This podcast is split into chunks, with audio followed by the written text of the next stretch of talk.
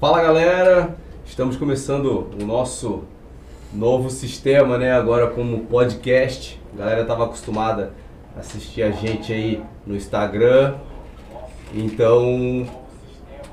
É. Só um pouquinho, galera, deu um problema aqui. O áudio tá, tá alto aqui, beleza. Foi mal. E a gente está começando uma nova etapa aí, tentando melhorar sempre os esquemas de lives para vocês. Hoje a gente está com a nossa bancada reunida aqui, estou com o seu Marcos, é, faz parte da diretoria da FlaBC para quem não conhece. Estamos com o Vini, meu analista tático, cara monstro. E hoje estamos com a presença do Cadson, que é o que faz assessoria para o para o canal Caixopa Rubro Negro. E hoje está participando com a gente aí. E a gente vai falar um pouquinho sobre o jogo de ontem, a gente vai falar bastante também sobre o jogo da Libertadores de quarta-feira. Sobre o jogo de ontem não tem muito o que falar, né, Vini? Tava é. doido para falar um esquema aí de tática, mas acho que não vai dar, né? Não, na verdade o jogo de ontem foi um jogo assim. Não queria usar a palavra preguiçoso, mas foi. Tava em ritmo de treino o Flamengo, né? Mas o que a gente tem que tirar de aspecto bom do jogo foi a festa da torcida, a, recepção calorosa que o time teve e tal. Então acho que isso é o de mais importante do jogo de ontem. Tem algumas entradas de uns jovens e tal que conseguiram se sair bem nos testes, mas eu acho que o foco tem que ser falar da, da festa que a torcida fez. É, foi, foi bem bonita mesmo. E ontem a gente, o Flamengo veio com mais uma vitória aí, né? Agora na, na Copa do Brasil, 2 a 1 um em cima do Altos, mas o que ressalta mesmo foi, foi a festa da torcida, foi, foi muito bonito. O jogo um pouco. É, deixou um pouco não, deixou a desejar bastante, né, cara? É, em nível mesmo, muito baixo. E aí, seu Marcos, o que, que achou da festa da torcida ontem? Então, é o que a gente pode ressaltar mesmo, né? A torcida deu um show, né? Não só durante o jogo, mas a recepção que a torcida fez, a, a, a motociata que a torcida fez na chegada do time, a recepção dos jogadores na, na frente do hotel, foi coisa de, de emocionar mesmo. Né? A gente via que, que tinham alguns jogadores ali que se emocionaram mesmo. Davi Luiz foi conversar com o pessoal. No final do jogo, Davi Luiz foi para dentro da, da, da, arquibancada, deu camisa. Eles estavam realmente emocionados. Agora, em relação ao jogo, realmente foi um jogo modorrento, chato demais. Parecia que eles estavam querendo que acabasse o jogo de uma vez para ir tomar um chuveiro. É, isso aí. E a gente tá com o Cadson aí também, né, Cadson? Eu sei que o jogo foi, foi ruim, não, não tem muito o que falar. A gente ainda pode levantar uma hashtag aí no chat, ruim, péssimo, horrível, bom, horrível, o que, que foi. A galera pode falar Bem pra gente aí. Mas não tem muito o que analisar. Até o Vini vai tentar analisar alguma coisa depois de positivo nesse jogo. Eu vejo três aspectos positivos do jogo, mano. É? o drible do técnico do Altos, ah, sim, a corridinha do massagista e o gol de bicicleta. É verdade. Ah, o gol de bicicleta e. Nenhum foi nosso, né? É, nada foi nosso. Nada foi nosso. É, em si, o jogo. Foi o que eu vi de positivo, cara. O, o gol, o gol do, do Altos, vamos combinar. Golaço. O cara, o cara mandou muito bem. assistência bonita do Bruno Henrique. É, o Bruno Henrique. Ficou mais bonito porque a assistência foi do Bruno Henrique, né? É. De como de costume, tá sempre ali metendo a, a bolinha pra, pra alguém fazer o gol. Mas foi, foi bom demais. É, até porque o Flamengo jogou com o time B, né? Também não é, não é desculpa, porque um time de terceira divisão, o time B do Flamengo é para jogar um campeonato brasileiro fácil aí, né? Bem comandado. Seria é, para jogar fácil. É né, muita Vini? diferença de qualidade técnica. Eu acho né? que acontece muito com o Flamengo toda vez nesse, nessa temporada que não houve mobilização técnica e, e não, não teve desafio técnico, não, to, não teve um, empenho do time. Isso aconteceu por diversas vezes Exatamente. esse ano. E aí, quando precisou que tivesse aquele empenho, que foi contra o Palmeiras, contra o São Paulo, contra o Atlético Mineiro, o time se deu bem, conseguiu jogar bem. Eu acho que eles não, não veem esse desafio técnico. Eles entraram no jogo sabendo que ganhariam a qualquer momento. E aí, e isso aí eu acho uma soberba. Eu acho que o Flamengo tem que parar com isso. Eu acho uma soberba desnecessária essa maneira de jogar. Eu vou fazer gol a qualquer momento, eu vou ganhar a qualquer momento. Só que era esse, esse o cenário do jogo. Tanto que o Flamengo tomou gol, menos de um minuto depois foi lá e resolveu, fez um, o primeiro gol e logo depois já fez o segundo gol. Mas aí depois relaxou. Então precisou da entrada do João Gomes e do Lázaro para o time conseguir melhorar, ter mais raça, ter mais vontade. Dois moleques da base que se consolidaram. E aí tiveram outros moleques que conseguiram se destacar e podem ser que se consolidem mais com o tempo. É, o Lázaro, e o, o Lázaro e o João Gomes, quando entraram em campo, deu uma, um fogo a mais pro jogo ali, né? Tava meio se arrastando, né? Falando bem no. Então o time tava arrastando legal. Vitor Hugo, Daniel Cabral também vieram muito bem. é, são joias aí que, que prometem no futebol, se Deus quiser. Mas voltando ao Cadson, Cadson, não, não tem muito o que falar do jogo, como a gente estava falando agora. Mas a atmosfera em contexto, né, irmão, do que a torcida fez no Piauí ontem, foi bacana demais, né, irmão?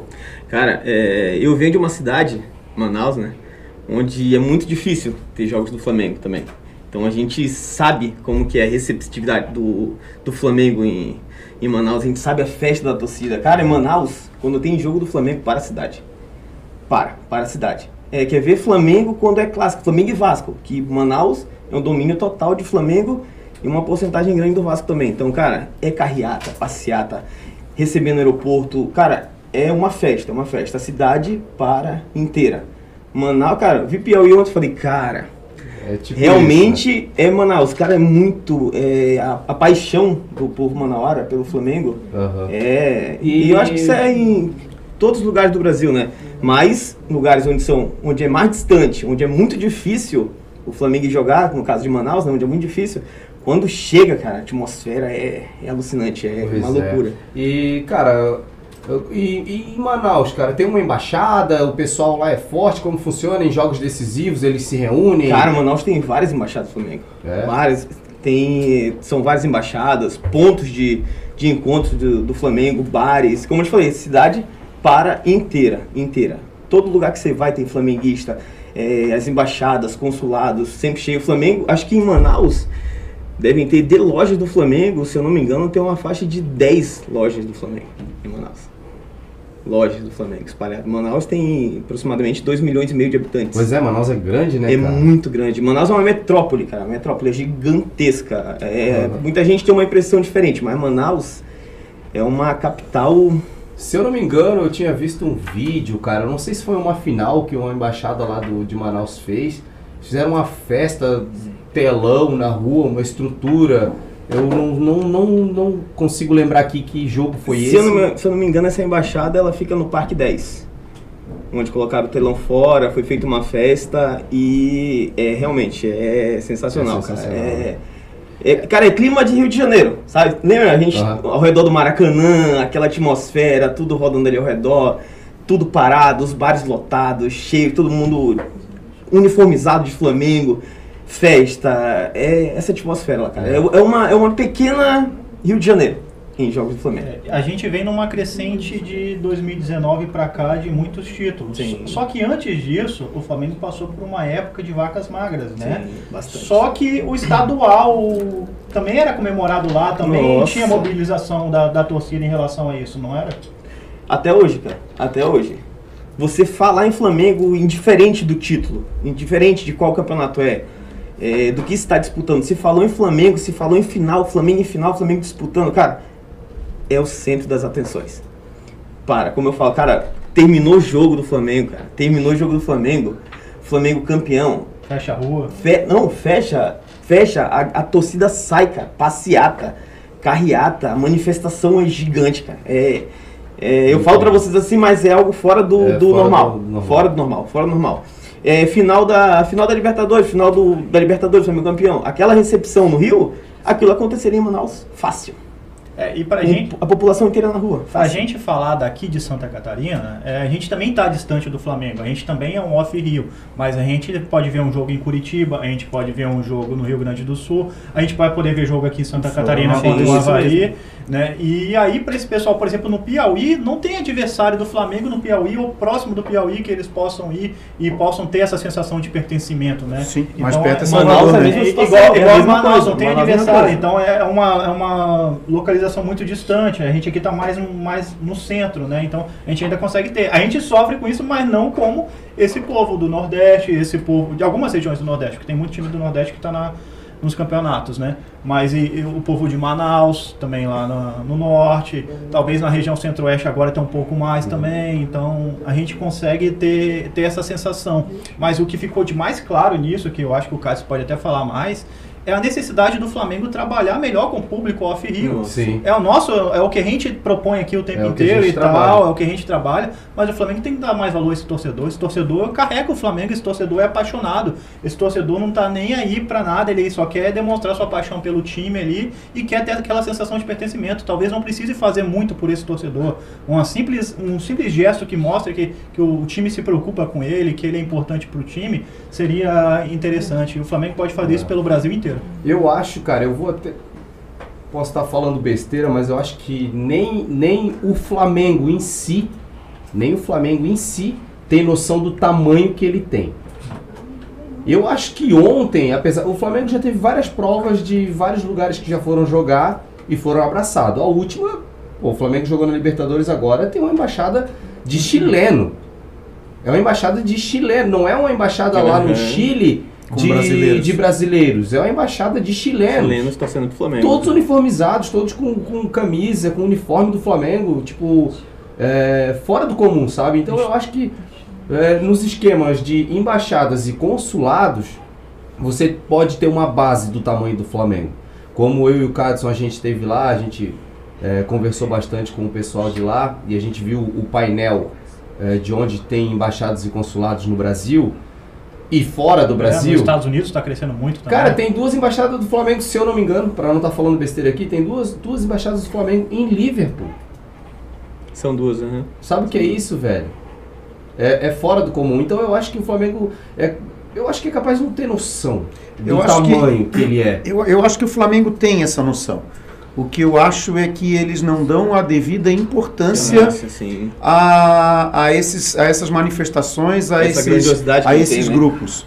Eu acho que eles poderiam dar mais importância, é, cativar mais esse público. Eu acho que eles teriam muito a ganhar com isso. Mas o Flamengo abraça com mais força o eixo norte-nordeste, cara. Meu Deus do céu. O Brasil ia ter um não pedem, crescimento. e é uma torcida que O não Flamengo tanta um coisa, é um amor crescimento. meio incondicional, né? Então, tipo, Sim. uma sensação de pertencimento, um plano só para esse tipo de torcedor e tal, que contemple com alguma coisa específica e tal. A gente, nosso plano sócio torcedor no geral não é um plano bom, principalmente para quem é off-Rio. Ah, a gente tem as embaixadas que são manifestações da torcida querendo falar. A gente quer se reunir para demonstrar nosso amor pelo nosso clube. Isso. Né? E o Flamengo pode ter diversas ações. O Flamengo pode fazer um time master para poder jogar por, pelo país. O Flamengo pode botar a molecada igual jogou para jogar pelo país. O Flamengo pode eh, trabalhar muito melhor essa marca, que é grande, é global. A marca do Flamengo é global. Quando a gente global. fala de torcida, por exemplo, de alguns outros times, são muito mais regionais. Então o Flamengo não sabe explorar a marca e o potencial que tem. E já tem gente de fora que veio para falar isso, falou em programa esportivo. Veio um, um cara de fora e falou isso. Ó. Vocês não estão entendendo, vocês aqui da mídia paulista não estão entendendo que aqui a gente tem times regionais, mas isso aqui é um time que é global. E o Flamengo tem que trabalhar melhor isso. Isso aí é uma coisa que, que eu acho que o Flamengo realmente não dá valor. É, eu acho que falta um pouco. A gente, como faz esse trabalho off-Rio, é, tipo, eu tô indo todo ano pro Rio atrás de projetos e contatos, tentando deixar o pessoal daqui um pouco mais próximo do Flamengo em alguma, em alguma coisa, em algum vídeo, em algum contato com alguém. Então a gente está sempre procurando isso, né? Então acho que quando, quando eu chego lá, entendeu? Eu vejo tudo que, tipo, o, o tamanho do que o pessoal de lá tem, é tipo a força que tem para estar próximo do clube, né?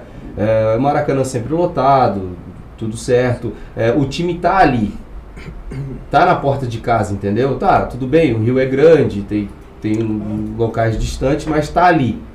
Pra gente que viaja, cara, a gente fala, pô, a gente tá, a gente tá longe mesmo da realidade do que é isso aqui, entendeu?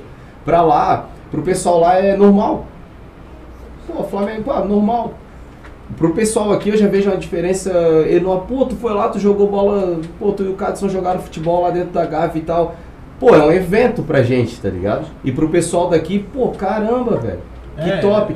Pra eles lá é normal, cara. Pra gente é um sonho Pra um gente é um sonho. aqui, por exemplo, Nossa, que esteve. Pra gente foi um sonho. Pô, a gente conheceu o Nunes, um sonho, cara. Pô, quando que a gente ia conhecer se não for correr atrás, Eu entendeu? almocei com o Nunes. Então eu Que loucura isso, Verdade, a gente almoçou Loucura, com o Nunes. cara. Chegar e falar que você almoçou com o Eu Nunes. peguei o celular do Nunes na mão, mano, pra É. ficar vendo as. Então, Pelo tipo, Deus, isso é bom demais, é bacana, entendeu? Então eu acho que podia dar um, um pouco mais de atenção ao off-rio, porque, cara, a gente aqui também é torcedor apaixonado, a gente também faz loucuras pelo nosso clube. É, a gente estava falando de Manaus, a gente falou do lá de Piauí, o que aconteceu ontem, mas o seu Marcos também está aqui para falar um pouquinho sobre a nossa embaixada aqui em Balneário Camboriú também, que é muito forte, a gente se sente abraçado demais, é como se a gente tivesse sim é, é um mini Maracanã, né? Porque a gente tem a bateria, a gente tem gente cantando, tem, tem tudo. Tem até o espetinho. Tem até o espetinho, tem. Tem tudo lá. Entendeu? Então, a, a força da FlaBC pra gente aqui é, é muito boa, porque pega várias pessoas também, né, seu Marcos? Desde Manaus, como o Cadson, muitos integrantes nossos do Rio de Janeiro e por aí vai, né? É, então, o que a gente tenta na embaixada, e eu acho que a, a principal é, função da embaixada é justamente essa, né? É reunir os flamenguistas para assistir os jogos. E a gente, desde que a gente começou com a embaixada, mesmo antes de a gente ter os, os instrumentos, agora a gente tem praticamente uma bateria de escola de samba, mas é, a gente sempre, sempre primou por esse, por a gente dar essa sensação de estar tá dentro do estádio. Então a gente procura sempre cantar todas as músicas, a gente as músicas da, da, da, da, torcida a gente canta durante o jogo, a gente tenta criar dentro da embaixada um clima de estádio. Justamente para a pessoa que não tem a oportunidade de assistir um jogo num estádio, principalmente no Maracanã, porque quando a gente vai a Curitiba, quando a gente vai a Porto Alegre, como o Vini falou, até aqui em Florianópolis, um pouco mais longe, Chapecó, mas a gente é visitante. A gente até consegue cantar, mas na maioria das vezes o nosso canto ele é abafado pelo canto da torcida mandante.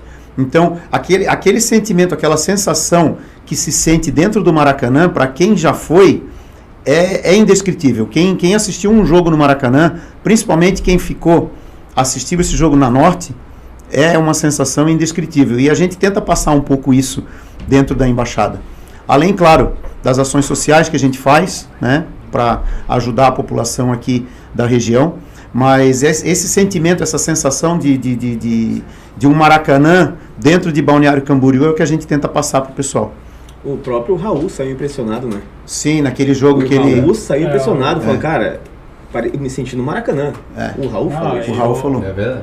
É, no caso aqui a gente está falando do Raul Plasma, né? Pra quem não sabe. É, tá é, falando- o grande Raul Plaza. Só o goleiro da Não foi o Raul, né? É, a gente tá falando do Raul Plasma. Também não desmerecendo nenhum Raul aí, tá, galera? É só que era o Raul. Plasma mesmo. Tenho certeza que ele já foi em diversas embaixadas e, e tenho certeza que eu também já tive em diversas embaixadas. Eu não, Eu sou, também. eu não sou daqui, sou do Espírito Santo. Lá também tem outras embaixadas, tem um pessoal também apaixonado. Só que o Espírito Santo está do lado do Rio de Janeiro, então a gente tem muito mais acesso ao Flamengo do que Manaus, como o Cássio estava falando. Uhum. Mas também tem diversas embaixadas. E quando eu vim pra cá, a primeira coisa que eu fiz foi procurar. Procurei o Instagram da, da FlaBC, só que eu tava em viagem em Curitiba. E aí a FlaBC me indicou a Fla Churrasco. Assisti o jogo do Flamengo e Grêmio daquele Lá é top, hein? Aquele 5 a 1 Demais, lá, demais. assisti lá em Curitiba, também uma embaixada muito acolhedora. E depois que eu vim pra, pra FlaBC, nunca mais eu saí, porque realmente é uma embaixada acolhedora, você se sente no estádio, você tem todo aquele clima e você se torna uma família, você acaba fazendo parte. Querendo Sim. ou não, você começa aos poucos, mas depois você já vai ver que você já tá vira. fazendo parte. Então, É. E as pessoas, eh, uma outra coisa que eu ia comentar, que eu acabei esquecendo também, eh, que o, o Cachopa falou, a gente, é difícil o dia, o jogo que a gente transmite lá na, na embaixada, que não tenha alguém de fora, que tá, a gente tem, por ser uma cidade turística, a gente tem muito isso. Sempre tem alguém de fora da, da, da cidade, do Nordeste, do Norte, do Centro-Oeste, do interior do Paraná, do interior do Rio Grande do Sul, que está passeando por aqui e vai à nossa embaixada para assistir. Até do Rio de Janeiro mesmo, muita gente do Rio de Muito, Janeiro. bastante. E a grande maioria, a grande maioria dessas pessoas que assiste o jogo lá com a gente, sai impressionado com a forma como a gente interage dentro do jogo, com a forma como a gente leva a, a, a torcida como se fosse realmente um Maracanã. O pessoal sai realmente encantado com, com, com o que a gente faz ali. Tantos Como a gente torcedores acolhe também, né? É, a e, gente- e, e também tem tantos torcedores comuns como famosos. Já teve aí jogador que foi lá. Sim, que, o Emerson. Foi de vôlei? É, sim. A, a Sassá assistiu a final da Libertadores Youtubers de. também, alguns youtubers também já foram. Também. É, bem isso mesmo. O Fla Reacts lá, né? Sim. Vai pra galerinha. Pra ver a visibilidade, onde tá chegando. Às vezes, às vezes o, o Cachorro Rubro-Negro tá lá também. Né?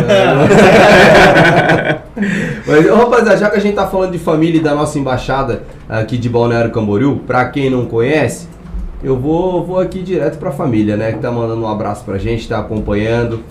Então é diferente, né? A gente tá acostumado, tá, tá lá no Instagram, agora a galera tá meio assim, pô, a gente tá, tá no YouTube agora. Mandar um abraço aqui pro Enio Campos. Boa noite, Cachopa, pra cima deles, bora resenhar, bora. Um grande abraço, Enio, tamo junto. O meu barbeiro tá na área, rapaziada. Ó, o Caio dos Cortes tá aí. Vamos pra cima, bora, Caio. Apesar de não ser flamenguista, né? Mas tá valendo, tá acompanhando. O Caio que deixa o cara bonitão, tá? Ué, é isso aí. O Ailton Souza Júnior, só os brabos. Ailton sabe muito. O Ivan Thiago, abraço a todos da bancada, galera topzera. Um grande Nós, abraço, mano. Ivan. O Celso tá na área também, rapaziada. O grande amigo Esse nosso Celceira. Celso. Estava com a gente na embaixada ontem. Salve nação, rapaziada da bancada. Tamo junto, Celso. Grande abraço. O Giliard Peixe, meu grande primo, tá na área também. Salve, rapaziada. Sucesso nessa, nessa tua nova etapa, Cachopa. Essa bancada tá só o ouro, hein? Um grande abraço a todos. Valeu, meu primo. Saudações rubro-negras. Semana que vem eu quero tu aqui, hein? E a Kessia Ramos, saudações rubro-negras, tá top isso aí, hein? Todo meu respeito a essa bancada. Valeu, grande abraço, tamo junto. E como de costume, quem tá aqui? Quem que tá aqui azucrinando a gente? Não podia ser diferente, tem que ser o Rael, né? Salve, Rael! Tamo Rael. junto, tamo com Grande saudade. Vê se volta, irmão. Mandou um abraço pro seu Marcos, uma grande lenda da Flavc. Saudade da galera da Flavc. Ano que vem, se Deus quiser, vou, vou estar aí. Bora, Fechou, meu amigo? Fazendo Tamo junto. falta aqui. E a minha mulher tá mandando um top aí pra nós. Valeu, meu amor, um grande abraço. E o Valdinei Preus pra cima. Tamo junto, um grande abraço, Valdinei. Mas é isso aí, né, rapaziada? Vini, voltando um pouco ao jogo, não sei se eu posso falar assim, de ontem, aquela partida extraordinária. Vou falar extraordinária pela torcida, pelo que ela fez, tá? Mas alguma análise tática dela, o que, que tu viu de diferente nesses jogadores que entraram, É, com a a gente- mudança que teve, na real? Taticamente não dá pra ter tanta, tanta base porque foi um time muito modificado, né? Você falou até time B, talvez fosse um time B com um time, Com C, time C, porque teve jogadores da base e tal. Então foi um time muito modificado. E como Sim. não teve esse desafio técnico, o time também não, não aplicou o, o processo, a metodologia do treinador de forma incisiva, porque essa metodologia é uma metodologia que demanda um pouco mais de força física para poder ser executada. Mas eu gostei de positivo o Daniel Cabral no primeiro tempo. Não entendi nem por que ele saiu, porque eu achei que, que ele foi bem, procurou uns Pois é. passes mais verticais e tal, foi bem no combate. O, o outro companheiro dele, se não me engano, é Igor, Igor Jesus, se não me engano, que jogou do lado dele. Eu não sei se é Jesus, mas é Igor. É o, É Igor, Igor. é o Igor que jogou do lado dele, não foi tão bem quanto ele, mas é claro que não tem toda o- o- a bagagem que o Daniel Cabral já tem, de ter jogado Uhum. na seleção. Pelo lado direito a gente viu os problemas que a gente sempre viu, né? Que seja com Rodinei, seja com Isla, sempre a gente vai ter essa dificuldade e na verdade a dificuldade foi maior ainda porque tinha o Marinho naquela função e o Marinho não sabe recompor tão bem, então o Rodinei ficou sobrecarregado, o Marinho ficou sobrecarregado, o Davi Luiz ficou sobrecarregado, então deu aquela bagunça no setor direito que a gente já tinha visto no jogo anterior que a gente vai comentar depois também. Então, achei que o Rodinei e o Marinho foram os piores da partida. O Diego, achei que o Diego foi bem. Eu sou um grande crítico do Diego. Grande Vocês- crítico, eu assustei agora vocês sabem, que eu Diego, mas ele foi o bem. Diego, O Diego mas ele foi bem. Foi. Eu não sei se ele tem físico. eu- O Diego tem técnica, o Diego sabe jogar. Eu não sei se ele tem físico pra, pra conseguir pegar uma partida mais corrida, né? O passe pra única chance que a gente teve no primeiro tempo foi dele, não foi? Não, pro- pro Sim, Henrique? foi a enfiada Foi Eu dele. vou do do falar uma coisa pra vocês que é bem polêmica. Eu sou um cara que critico a maneira de jogar do Diego, critico algumas posturas, mas no, a- no atual elenco com que a gente tem, na ausência do Maio e do João Gomes, eu prefiro escalar o Diego de volante do que botar o Andrés. Que o- a partida que o Andreas fez na quarta-feira foi terrível, terrível. Eu não sei, eu não, não acho que o Andreas seja um mau jogador, acho que ele é um excelente jogador, mas eu acho que no Flamengo ele não está conseguindo mais fazer nada. Nada, nada mesmo. Ele errou metade dos passes. Um jogador que teve 53% de acerto de passe na quarta-feira. Então, o Diego talvez tenha mais consciência, saiba dar mais mobilidade para esse time na questão do, dos passes e tenha mais, nos, mais pegada na, na marcação. Mas, mas ele, o Diego ontem jogou de meia, né? Jogou de meia, né? Mas eu prefiro o Diego atuando como volante, né? Mais recuado, como ele já entrou diversas vezes. Sim. E não na função, não na, na vaga do Arrascaeta, como ele tinha entrado na partida anterior É. e todo mundo criticou. Então eu prefiro ele atuando, eu acho que ele seria uma solução paliativa. Eu acho que o Flamengo precisa ir atrás de um, de um jogador, né? E ali a gente teve ainda no no ataque foi o Vitor Vitor Hugo. Hugo. Vitor Vitor Hugo, Hugo. que entrou, fez a jogada do, do segundo gol. bem, o moleque entrou muito bem. entrou, Tem bola. personalidade, então eu acho que o destaque dentre os meninos é dele. Dos meninos já consolidados, o João Gomes e o Lázaro, como já falei, que entraram e mudaram a Mudaram partida. jogo. Então esses dois aí já são titulares do Flamengo. É. Voto com o relator. É isso aí? Mais um. Mas e aí, seu Marcos, gostou do Diego também? Da Gostei, gostei da partida do Diego. Até uma- Cuida, cuida que vai ter crítica. vai ter A corneta. galera vai ficar louca com a gente. Não, mas eu achei que dentro o, o, o time como um todo foi mal, foi, como eu falei, modorrento, lento demais. Mas eu acho que dos, dos jogadores que entraram e terminaram a partida, o Diego foi um dos melhores. E eu gostei dele. é, que eu vou discordar um pouquinho do, do, do- Vini aqui, apesar que não ne- nessa, nessa, nessa partida especificamente, né, que ele jogou de meia, eu achei que talvez por ele ter jogado de meia, ele tenha jogado um pouco melhor do que as outras partidas que ele vinha fazendo como segundo volante. Teve mais liberdade e não precisou voltar tanto para marcar. Que eu acho que ele, na idade que ele está agora, com, com, com um problema físico talvez, ele não consiga recompor tanto quanto ele recompunha antes. Então talvez a forma de, de, de achar um lugar para o Diego, não como titular jamais, mas para ele render um pouco mais no time, talvez seja realmente ele jogar como reserva do Arrascaeta ou na meia ali. É, eu, eu concordo também com isso, só que tem cenários de jogo. Por exemplo, o Sim, sem dúvida. o Diego vai encaixar na vaga do Arrascaeta em jogo que for defesa contra-ataque, como foi ontem, Claro, né? sem que é o dúvida. time tá todo fechado na frente, então ele não precisa ter toda aquela mobilidade que o Arrascaeta tem. Sim. O Arrascaeta volta, marca, o Arrascaeta é o motor do meio-campo. Sim. Ele tem todo, ele pode rodar pelo meio-campo inteiro. Por isso que o Flamengo sente tanta falta do Arrascaeta quando ele não joga, porque a gente não tem nenhum jogador com essa característica. Exato. A gente deve- tem que ir no mercado buscar essa peça e a gente tem que ir no mercado também buscar um volante reserva urgente. É, sem dúvida. Eu digo que o Diego seria o reserva do Arrascaeta dentro do elenco que a gente tem. Gente, hoje. Não que eu ache que ele deva ser o substituto imediato do Arrascaeta. A gente precisa encontrar em algum lugar alguém que possa substituir o Arrascaeta. É. Talvez o Vitinho, que tá voltando de seleção, mas o Vitinho a gente já sabe que também não exerce exatamente a mesma função De do lesão. Arrascaeta, né? Lesão. É. Ele, ele tá voltando agora e aí ele joga de meia esquerda, né? Ele pode jogar de meia esquerda ou ele pode jogar de meia na função do, do Arrascaeta, de ponta também e tal. Mas aí também não é a mesma, mesma maneira de jogar, não, não vai exercer a mesma função. Mas dentro do que a gente tem no elenco, ele é o, o melhor. E eu também nunca imaginei falar que eu nunca esperei tanto pela volta do Vitinho. Porque eu não considerava isso. Mas Pois é. a gente é. precisa urgente Mas só que o- Vitinho. vamos, vamos combinar também, né? O Vitinho vem desde o ano passado já tendo uma Bem, melhora. ele vem numa crescente, Já era né? pra ter melhorado faz Muitas muito tempo, muita mas só que participação em gols. ano passado ele foi bem pra caramba, cara. E eu até tinha comentado no grupo que eu prefiro renovar com o Vitinho do que esperar que o Flamengo procure um meia que encaixe no time, porque eu não sei se eles vão ter essa Vão ter capacidade. tempo e tempo, Não né? sei se vai ter tempo, se vai ter capacidade, se vai ter jogador disponível no mercado. Entendi. Então o Vitinho é o que tem mais de, de mais acessível. Beleza, renova com o Vitinho, mas vai atrás de um reserva do, Pois é. Ontem na partida, acho que dá pra ter uma noção já que o Bruno Henrique tá voltando forte, né? Naquele ritmo 2019 que ele tava, talvez não tão forte assim, mas ele tá bem. Porque ele deu umas arrancadas ontem. Não sei se dá pra ter parâmetro pelo jogo, pela equipe em si, e a gente tava jogando contra. Só que mais um passe pra gol, né? Brigando. Cinco, cinco seguidas, né? É, aí o último jogo, os últimos jogos também. Eu acho que ele vem bem, eu acho que ele tá bem recuperado de lesão. Eu acho que ele tá É. fazendo um bom papel, né? Ele saiu no jogo de quarta-feira por questão de falta de ritmo de jogo, porque estava voltando de lesão e tal. É. Mas você vê que ele já entendeu o papel dele na função. Todo mundo tava discutindo, poxa, o Bruno Henrique tá jogando de ala, tá acompanhando, marcando lateral e tal. Ele tá jogando na função que ele sempre jogou. Jogador, todo jogador do Flamengo tem obrigação defensiva. O Arrascaeta tem obrigação defensiva. Na primeira linha, o, o, o Gabriel tem que, tem que marcar. Então, ele tem essa obrigação defensiva. Mas quando o Felipe Luiz joga, a vida do Bruno Henrique é mais fácil. Quando o, Bru- o Felipe Luiz não joga, aí é mais complicado. Então ele tem essa obrigação de marcar, mas ele marca na segunda linha, ele não marca na, na última linha acompanhando o lateral. Sim. Isso aí é uma fake news repetida diversas vezes que se tornou verdade. Só que agora parece que ele entendeu o esquema e qual a função dele. Eu não sei se antes era, era o técnico que mandava ele dar profundidade e só cortar para fora e não podia cortar para dentro. E tanto ele quanto o Everton Ribeiro.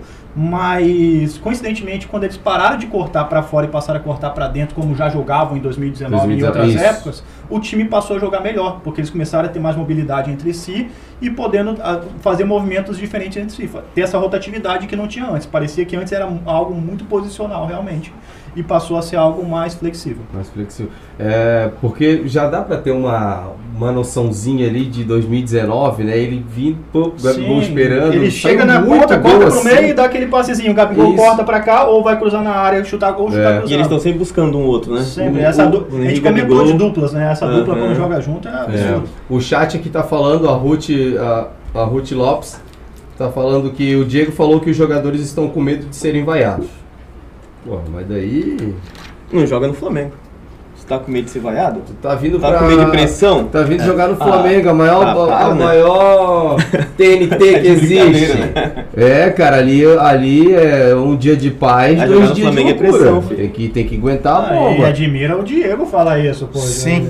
É, O Diego conhece o Flamengo já há cinco anos. Sim. né? Ah. Só que ele falou em que questão dos né? jogadores, né? É. Ele falou em questão dos jogadores. Eu acho que foi o que a Ruth passou aqui pra gente.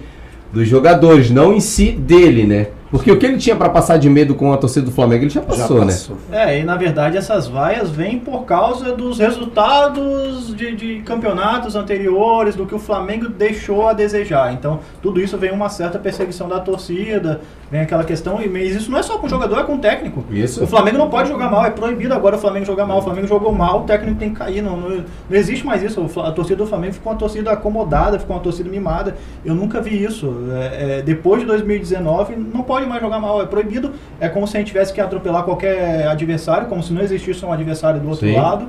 E, e fosse proibido jogar, jogar mal um Bem, jogo ou outro. Então, é, é, eu não sei o que, o que acontece com a torcida do Flamengo. É, isso. tipo, muito tempo ali, né, cara? Batendo, batendo, batendo, batendo. E quando chegou 2019, que é até um pouco chato a gente ficar falando de 2019 o tempo inteiro. o né? tempo inteiro.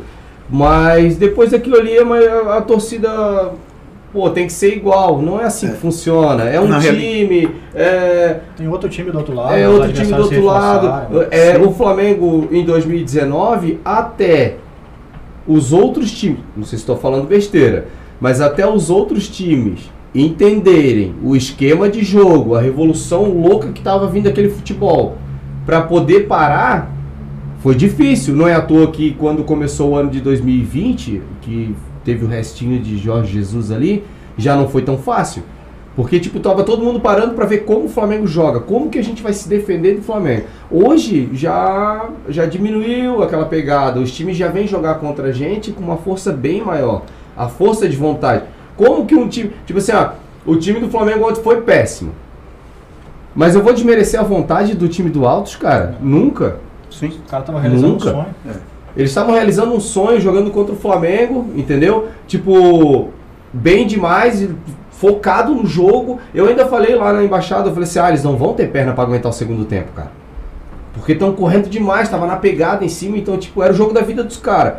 Aí não tem como vir pra mídia e falar, pô, Flamengo jogou mal pra caramba, péssimo. Tá, e o, o mérito do outro time que correu, correu pra caramba. A gente não pode ignorar diversas coisas. Entendeu? A gente não pode ignorar os desgastes dessa temporada, que está acontecendo não só com a gente, mas com todos os times. A gente citou ali, por exemplo, o Palmeiras per- quase perdeu para o Juazeirense, né? Isso. Ficou 2 a 1 um também, foi a mesma situação. A mídia deu uma importância para o jogo deles e outra para o nosso. Então, porque a gente sabe exatamente é o caça-clique, o que, que vende, o que, que não vende. Mas a gente não pode ignorar a questão física. Essa temporada está sendo muito mais forte fisicamente. Muitos times já estão estourando agora, no início da temporada. Isso era É. para acontecer em agosto, muito time não está conseguindo jogar. O Palmeiras, por exemplo, está jogando com um, um meio time numa partida e meio time na outra. O Palmeiras está poupando na Libertadores. É. O time tem que poupar na Libertadores, é que chegou num, num- tem um risco de lesão muito grande. Isso está acontecendo com o Flamengo, vários atletas estourados e tal, e a gente não sabe como agir em relação a isso. É. Então tem gente falando, ah, tem que repetir o time titular. Não tem, não- infelizmente não é assim. Não é assim com o Manchester City, que todo mundo é fã, não é assim com o Liverpool, que todo mundo é fã, e os dois estão ali na- nas duas maiores frentes de, de campeonato da Europa. Tanto no inglês eles estão disputando, cu- quanto na Na Champions. Champions. Ainda nessa pegada da vaia. tava- Ainda nessa pegada da vaia. Quanto tempo o Flamengo não ia pro Piauí jogar? 10 anos. Cara, você imagina. Você como torcedor, piauiense, vendo um jogo lá, 300 reais o ingresso, né? 200. 200 reais Não, o ingresso. 150. 200 foi contra o Atlético Paranaense. Você vai no estádio, aí você já pega e vê os relacionados do Flamengo. Você fala, tá. Chega no jogo, o Flamengo joga mal. Primeiro tempo péssimo. Cara, eu como torcedor de longe também, eu, eu na torcida ali, a expectativa da torcida vai ser uma massa, vai jogar bem, vai fazer gol. Tanto que no segundo tempo saiu aplaudido com a, a torcida longe, Não quer é- comemorar, ela não quer é só comemorar uma gol, ela quer E aqui, é, só- entregue, só um cara. adendo. Ele, ele viu que os jogadores estavam estavam em Esse é problema. Flamengo, É, cara. Só um adendo aqui, eu não tô falando, tá? Pra rapaziada do chat ou pra vocês que tem que apagar o que o Flamengo fez em campo ontem. Não, Jamais. não. Eu Só estou falando até pro pessoal do chat entender que tem outro time lá. E os caras deram a vida. Então não dá pra ficar, tipo, só olhando que foi péssimo, ah, esquece o outro time. Tinha outro time Mas- jogando. Então, mas vamos ser- só pra Mas vamos ser entender. bem né? realista, cara. Ontem era um jogo pro Flamengo Parecia realmente eliminar o jogo de volta, cara. Cara, o Era o Flamengo ter, ama- ter- isso. ter amassado o Altos, cara. contra O Desculpa. ABC, Todo respeito ao Altos, cara, mas era pra ter amassado nada o Altos disso. ontem. É, tá co- correto. Mas correto. aí, o, o Era que- pra ter amassado. E aí eu concordo com a vaia da torcida quando ela enxerga que não há um empenho. Não houve um empenho. Tanto que precisou o João Gomes e o Lázaro entrar para o Lázaro time entra- mudar. Pra mudar. Não houve Como o seu. Marcos falou, eu fiquei com sono assistindo o jogo ontem, cara. Não, e ainda mais com aquela transmissão daquele vídeo. Sono, É. Jogo- um jogo que deu preguiça de se complicado, assistir. né? Aquela Deus. Um transmissão. jogo que deu preguiça de assistir. O time não corria.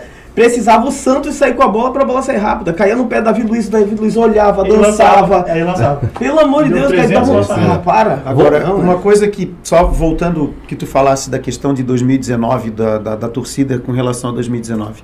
Eu acho que, que o que a torcida não entende em relação a 2019 é que 2019 foi um ponto fora da curva. Muito forte.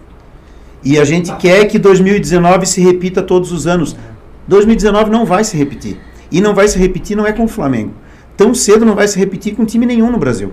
Tanto que os últimos que ganharam não, não foram assim avassaladores Exato. igual o Flamengo. Teve um que ganhou, o Palmeiras ganhou duas Libertadores, mas não foi um time Não foi um uma time- hegemonia igual não. foi o Flamengo em 2019, Não. né? Ganhou Libertadores. Mas É, e, e- e esse ponto fora da curva foi uma revolução no futebol, No porque futebol. os outros times começaram a procurar Exatamente. técnicos estrangeiros. A gente, como torcedor, nunca discutiu tática. Por que, que a gente está aqui discutindo hoje Sim, tática? sim, é verdade. Então, hoje, É. hoje tática é um negócio que qualquer jogo a gente quer pitaco, a gente quer ser técnico. Acaba o jogo a gente tá falando, mas ele devia ter feito isso, é o outro. Não, mas eu acho que esse aqui tá errado. Esse aqui da posição aqui, esse aqui não pode jogar como ala. Hoje a gente tem essa visão. Então, falar que não revolucionou o futebol brasileiro, revolucionou. Revolucionou. Foi além de E ser os campeão, outros, né? E os outros Sem times dúvida. começaram a buscar técnicos estrangeiros, começaram a buscar elencos mais qualificados. Estudar muito mais o Estudar, Flamengo. muito, estudar o Flamengo, O estudar o, Flamengo e os futebol. outros, é. E os técnicos começaram E os a técnicos começaram, é, os técnicos começaram a ter que estudar e a- a, Claro. se modernizar. É, é, o- é uma outra era, né? Pós 2019. Foi, É. ali foi um, foi um ponto de partida e a gente tem que entender que realmente foi um ponto fora da curva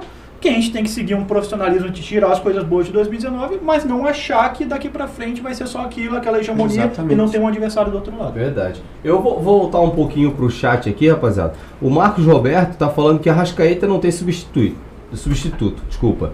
R7 é o que chega perto. E aí, Vini? Acaso?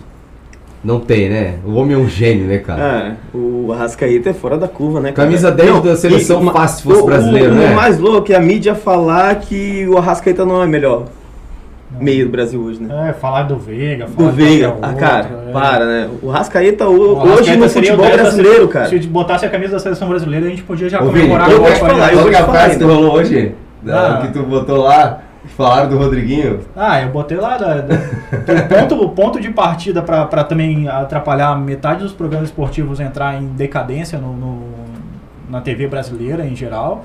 Foi essa declaração no- na época lá do jornalista, que eu não vou citar nome Não, também, né? sem- sem Mas que falou que o nome, Rodriguinho sei. era melhor que a Rascaeta, que falou que o Cruzeiro pegou 63 quilos de alcatra limpinha, que era 63 milhões do Flamengo.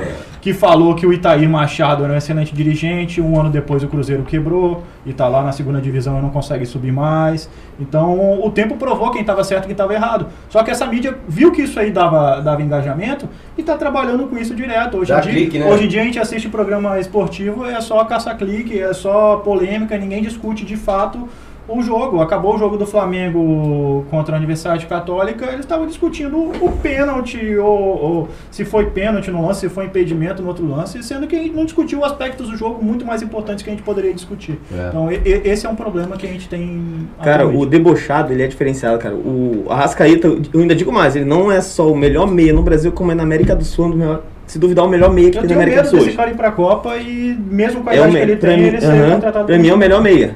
Cara, o Arrascaeta não só é ofensivo, cara, ele na defesa, ele, cara, é defendendo, distribuindo o jogo, é atacando o Arrascaeta. Ele é- joga, ele joga o simples. A gente pode lembrar da, muita da roubada de bola muito do genial Gol da ele é. Libertadores, Do né? Libertadores. É, ele é muito genial fazendo o simples. Ele não é de inventar muito, não. Ele É. toca, dá aquele passe louco dele do nada, assim, aquele passe ninja que quando vê tá no pé Contra do- Tanto, tanto que tu não vê ele tocando de letra, tu não vê É, ele tocando ele- de ele o calcanhar. simples. É, é. Tajeres, cara, no Maracanã, aquela cena que a gente vê ele passando no meio de quatro caras fechados nele, cara. Ele faz o simples, ele faz o simples ser bonito, e é isso que eu É. entendo do jogador que passa pezinho em cima da bola, que dá caneta, que dá letra, e acha que isso é jogar futebol. O que o Arrascaeta faz, o Arrascaeta Ele quando- consegue fazer um Quando show. ele joga mal, simples. ele dá show. Ele, ele jogou mal na quarta-feira e mandou Aham. diversos lançamentos pro Bruno Henrique, assim, inacreditáveis, com a esquerda, com a direita. Então, é um jogador realmente diferenciado. É, a gente vai falar um pouquinho, rapaziada, do chat aí, ó. Se quiser mandar alguma pergunta pra gente, pode mandar. A gente tá aqui pra respondê-las. E a gente vai entrar num assunto um pouco polêmico agora. É, Polêmico, é, não sei, mas é o que deixa muito flamenguista intri- intrigado aí. Acho que eu falei certo, né? Tá. Foi mal, achei que tinha falado errado. É, seu Marcos, o que falar da, da situação que está o Flamengo, sobre o nosso técnico Paulo Souza? Bem, mal, dá para esperar, não dá?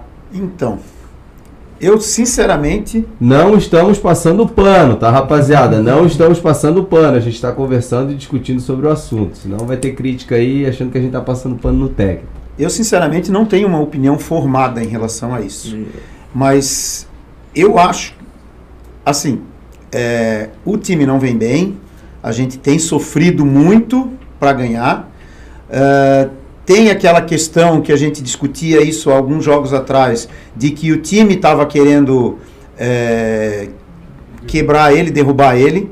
Né? Depois disso, o Flamengo fez alguns jogos bons ali contra Palmeiras, contra São Paulo. Essa impressão se esvaiu um pouco. Ah, mas, assim, independente de ele estar indo bem ou não, de ele estar fazendo teste ou não, eu não acredito, não acho que ele está fazendo teste agora. Ele vai mais na linha do técnico europeu mesmo, que não tem um time titular, que ele roda muito o elenco. Isso não é, não é característica dele, é característica do técnico europeu. Mas eu acho que a gente tem que tentar um, é, entender um pouco essa questão e parar um pouco com essa questão da, da- cultural do brasileiro de faz quatro meses que ele está aí. Tem que dar tempo para ele. A maioria dos grandes técnicos do futebol europeu não ganhou nada no primeiro ano de, de time. E a gente tem que ter um pouco essa paciência. O torcedor brasileiro e principalmente o torcedor flamenguista não tem essa paciência.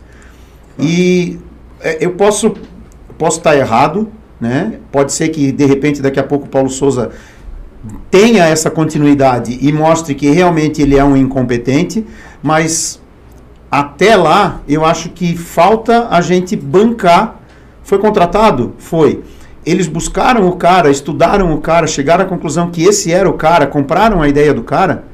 Deixa o cara vender a ideia dele. Eu acho que a gente, talvez a gente sofra esse ano de novo, mas eu acho que, na minha opinião, a gente tem que dar segmento, tentar pelo menos dar segmento a isso. É, porque pelo que chegou, chega pra gente aí, a gente também não tem 100% de certeza, né?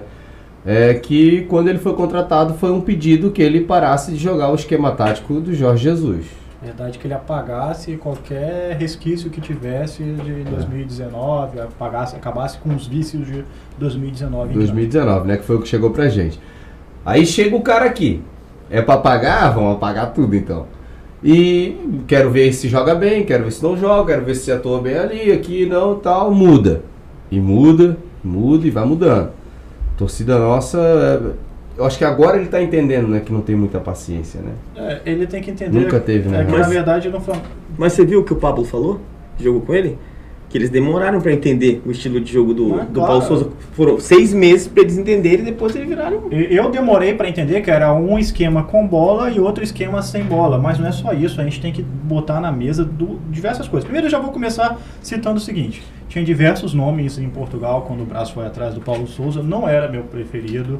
A gente tava num- numa feijoada Uma que a gente fez feijoada, no domingo, é. a gente não acreditou que esse era o nome, porque a gente cogitava três nomes antes dele que seriam até melhores. Uhum. Mas depois que ele tá lá e foi escolhido, não tem mais o que fazer, não tem volta. Ele abandonou a seleção que ele estava, ele pagou a multa do próprio bolso, ele trouxe to- toda uma comissão técnica, o Flamengo demitiu toda a comissão permanente que existia no Flamengo, ou seja, se ele sair hoje, não tem quem consiga substituir, não tem nenhum técnico auxiliar.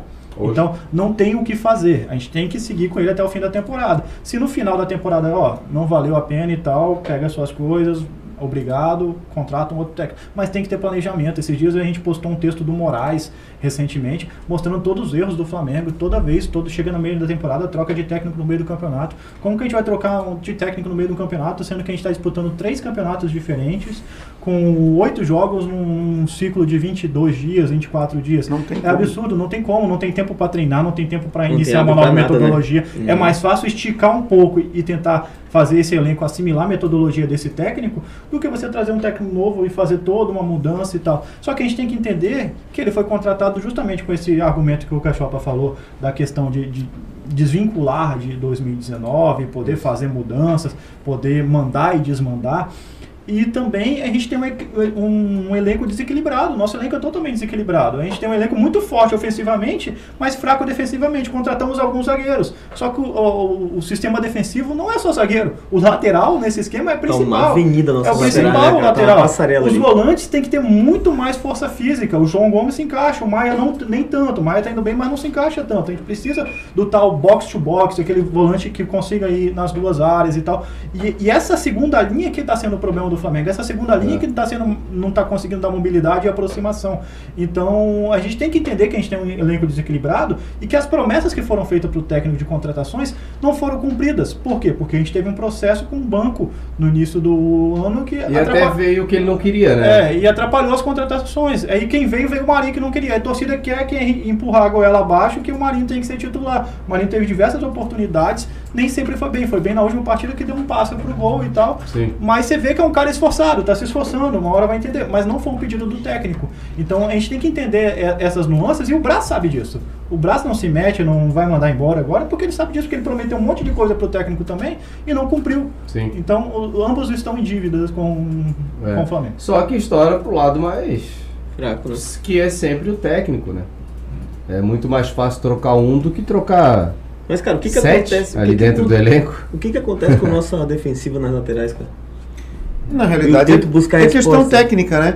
É, o nosso amigo, nosso amigo Léo tem uma tirada que para mim é sensacional em relação à lateral.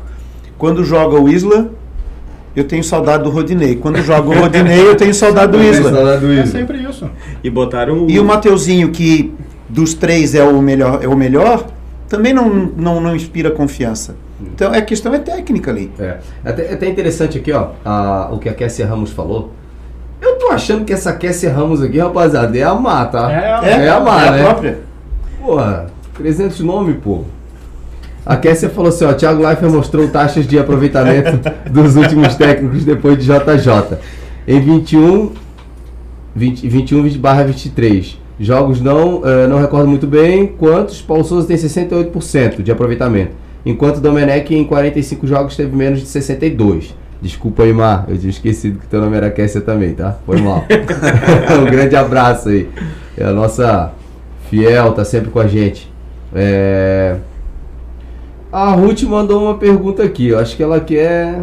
Pergunta, é, pergunta que não quer calar. E a declaração do Pedro no final do jogo ontem? A gente vai falar depois de acabar o assunto aqui do, do Paulo Souza, a gente vai falar sobre isso. É, A Kessia falou novamente: se eu estou errada, podem me corrigir, mas foi mais ou menos isso que eu vi. Não recordo bem. Vendo assim, dá, dá pra dar uma.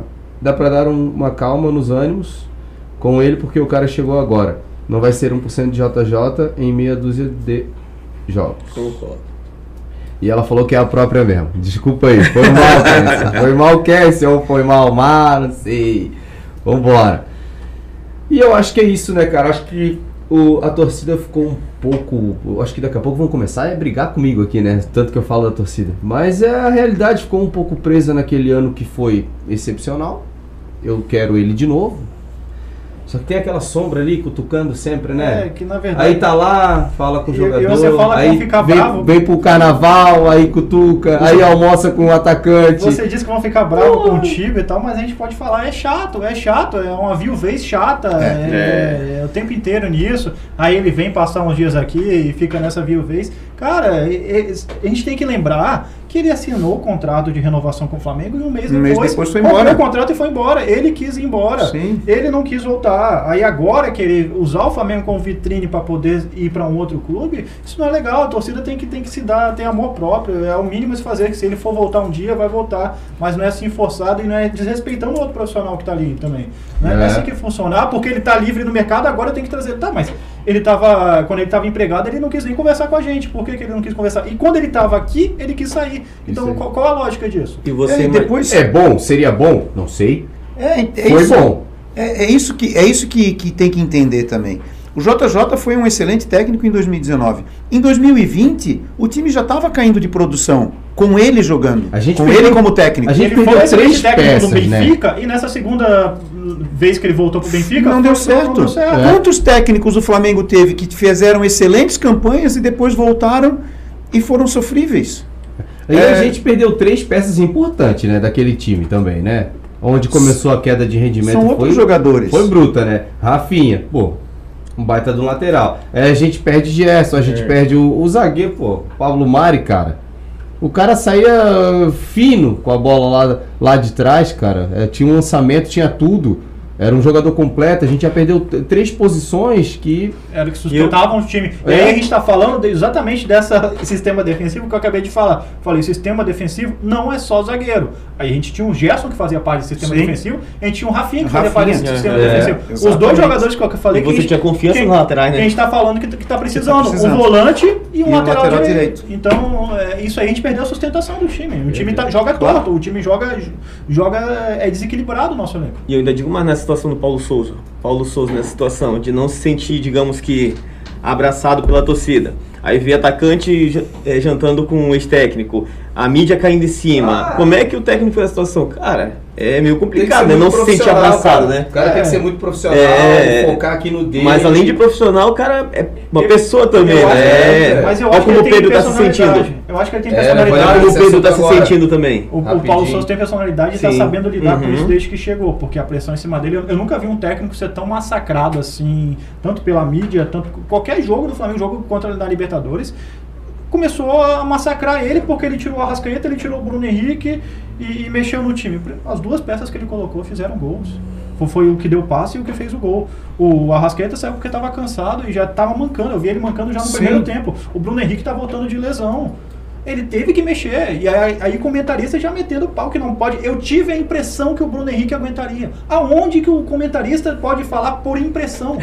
Tive. Tive a impressão, pô, o cara tá lá, o cara é o Sim, técnico, tá no dia a dia, a Sim, sua e- impressão vale mais do que o técnico tá no dia a dia E treinando os toda, caras. e toda a comissão técnica dele municiando ele de Claro, informação, né? Fisiologista, eu fisioterapeuta, achei- tudo isso dizendo, ó, pode jogar tanto tempo. Foi no jogo que o Pedro roubou a bola, deu- o Marinho deu passe, o Lázaro fez o gol? É, Isso. Os três, os três peças que Ele colocou. É, Eu achei que ele mexeu errado ali quando tirou o João Gomes, mas o João Gomes saiu por cansaço. Não É, estava aguentando, foi tava questão cansado. física. É porque o nosso reserva é o Andrés, a gente não tem esse volante reserva. De novo entra na questão do elenco. Ah, por que, que saiu o Rascaeta e entrou o Diego? Porque não tem outro meia. Sim. Os caras estão Claro. A machucados. gente vai, a gente vai entrar agora uh, um rapidinho no assunto que a, que a Ruth colocou pra gente aqui, que é da pergunta sobre o Pedro, né? Pergunta que não quer calar. E aí, a declaração do Pedro no final do jogo. O que, que vocês acharam? Rapidinho que a gente vai começar a encerrar o nosso primeiro podcast de muitos por aí. Cara, o Pedro veio sabendo que ele tinha um atacante que no Flamengo que ia ser muito difícil ele, ele superar, né? O, o Gabigol é fantástico no Flamengo, vem cada dia, cada vez mais batendo recordes, recordes. Ele veio com essa sabendo já do- sabia. já sabia do que ia acontecer. Sabia que ele era reserva. Então, Ele vem ser reserva do ídolo já, né? pô, E depois ele não tem. Profetizado, bem dizer. é, ele não É, tem mostrado em campo condições de superar. de superar o Gabigol, nem de jogar ao lado do Gabigol. Uhum. Às vezes que ele jogou ao lado do Gabigol, ele também não foi bem. Nem números e nem desempenho. Sim, exato. Né? Exato. E aí o que, que a gente tem que pegar? O Flamengo foi atrás do Pedro. Primeiro o Flamengo foi atrás do Pedro quando ele estava no Fluminense. O Fluminense falou, não vendo para rival né? direto. E vendeu por Beleza. menos. Naquela época a Tá mídia, Florentino, a mídia falava, não, o Fluminense está certo em não vender para rival direto. A mesma mídia que hoje fica cobrando o Flamengo para vender para rival Para direto vender pro Palmeiras. né? Então já, já é um absurdo. Mas aí foi pra Fiorentina. O Flamengo viu a oportunidade de mercado, porque o Pedro estava encostado na reserva do Sérgio lá, que inclusive a Fiorentina acertou, que vendeu ele pra Juventus e hoje ele é um dos melhores atacantes do futebol mundial. Esse Sérgio vai pegar o Brasil na Copa do Mundo. E aí o Pedro estava encostado, ele era reserva lá também. Ninguém falava da insatisfação dele. né? É. Ninguém tá falando da insatisfação do Firmino, atacante de seleção, reserva no Liverpool. Ninguém nunca fala disso. E aí o Pedro veio pra ser reserva do Gabigol e ele sabia. Pode, pode ser que uma hora ou outra os dois tenham que atuar juntos e tal. Mas quando atuaram, não foram bem juntos até agora. Até o momento não foram bem, não Sim. justificaram. E o Pedro hoje não tá justificando tecnicamente ser o, o atual titular da equipe. Não adianta querer empurrar a goela abaixo, ah, porque eu sou novo, porque eu quero ir pra Copa. A gente quer muita coisa, mas a gente tem que fazer por merecer dentro de campo. É. A declaração dele, ele reconheceu que tá abaixo, que tá mal. Eu achei que na declaração ele começou muito bem. Só que no final eu não entendi a parte que no meio do ano a gente conversa. Também não entendi. tem como ele conversar no meio do ano, porque no meio do ano, a temporada brasileira, ele não pode ir para nenhum time brasileiro, porque não dá para se inscrever em nenhum campeonato mais.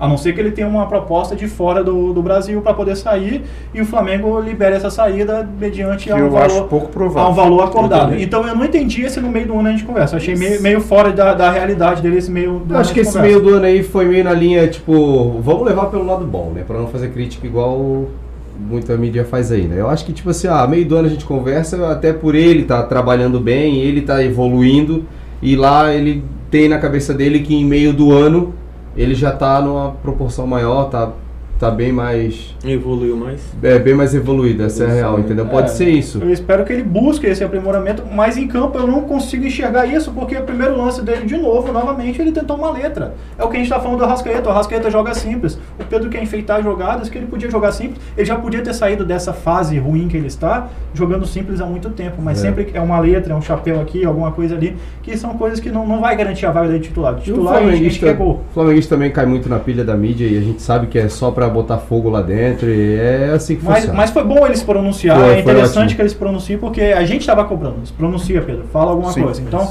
se, se ele falou que está focado no Flamengo, vai seguir no Flamengo, então enquanto ele estiver aqui, como ele disse, enquanto ele estiver aqui, que esteja focado e jogue É. no Flamengo. É isso aí, rapaziada. A gente vai começar com as considerações finais aqui. É, terminando esse nosso primeiro podcast. Foi bom, né, rapaziada? Diferente. De galera tá gostando.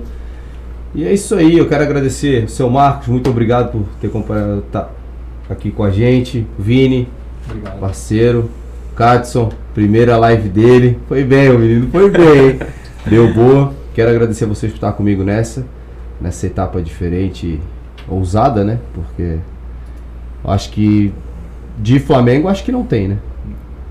De podcast aí, É, agora tem. nicho, Aí- agora, tem. agora Aí eu tem. lembro, Agora tem. Aí eu lembro quando você me procurou e depois procurou cada um de nós ali para dizer do, do projeto e qual era a ideia de projeto. Né? A primeira era voltado para o torcedor off-Rio, torcedor que não está no Rio de Janeiro, não está presente nessa situação que você falou que para eles é comum.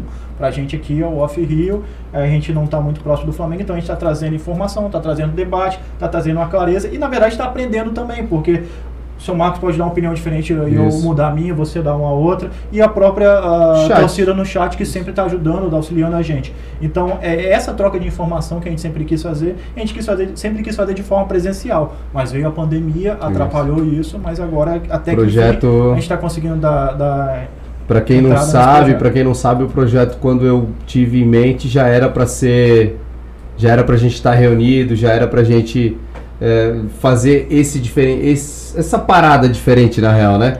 E a pandemia freou a gente um pouco, só que quem sonha não pode parar, né? A gente conseguiu. Quero é. agradecer os meninos ali, Cauã, rapaziada que tá tá na edição ali, mandando bem pra caramba e me deram essa força também. E falaram, não, vem pra cá, vambora junto. Então aí quero mandar um abraço pra vocês. E é isso aí, rapaziada do chat, grande abraço, muito obrigado por estar aqui com a gente agora na plataforma do YouTube. É, semana que vem tem mais. E espero que todos tenham gostado, né, dessa, essa nova parada aqui que ficou bacana demais, né? Tá, tá bom demais. Então, um grande abraço a todos. Até segunda, 8 horas da noite. Ah, aproveita ali, né? Se inscreva no canal, ative o sininho. agora tem que falar assim, né? Rapaziada, fala assim agora, né? Ah, e também não posso esquecer, galera. Não posso esquecer de maneira alguma. De maneira alguma quero agradecer aos meus patrocinadores que estão comigo nessa, que me apoiaram muito. Que é a churrascaria Ferrari de Balneário Camboriú, do Andrezão, lá da FlaBC, um grande amigo nosso. A Radiante Construtora Incorporadora do Eric também. O Eric, o flamenguista nato, cara flamenguista das antigas mesmo. E a Drogaria Portuguesa, farmácia e Drogaria Portuguesa do nosso amigo Tiago. Um grande abraço a todos, muito obrigado por me apoiar nesse projeto. Tamo junto sempre e vamos pra cima, né, rapaziada? Valeu, saudações de Valeu!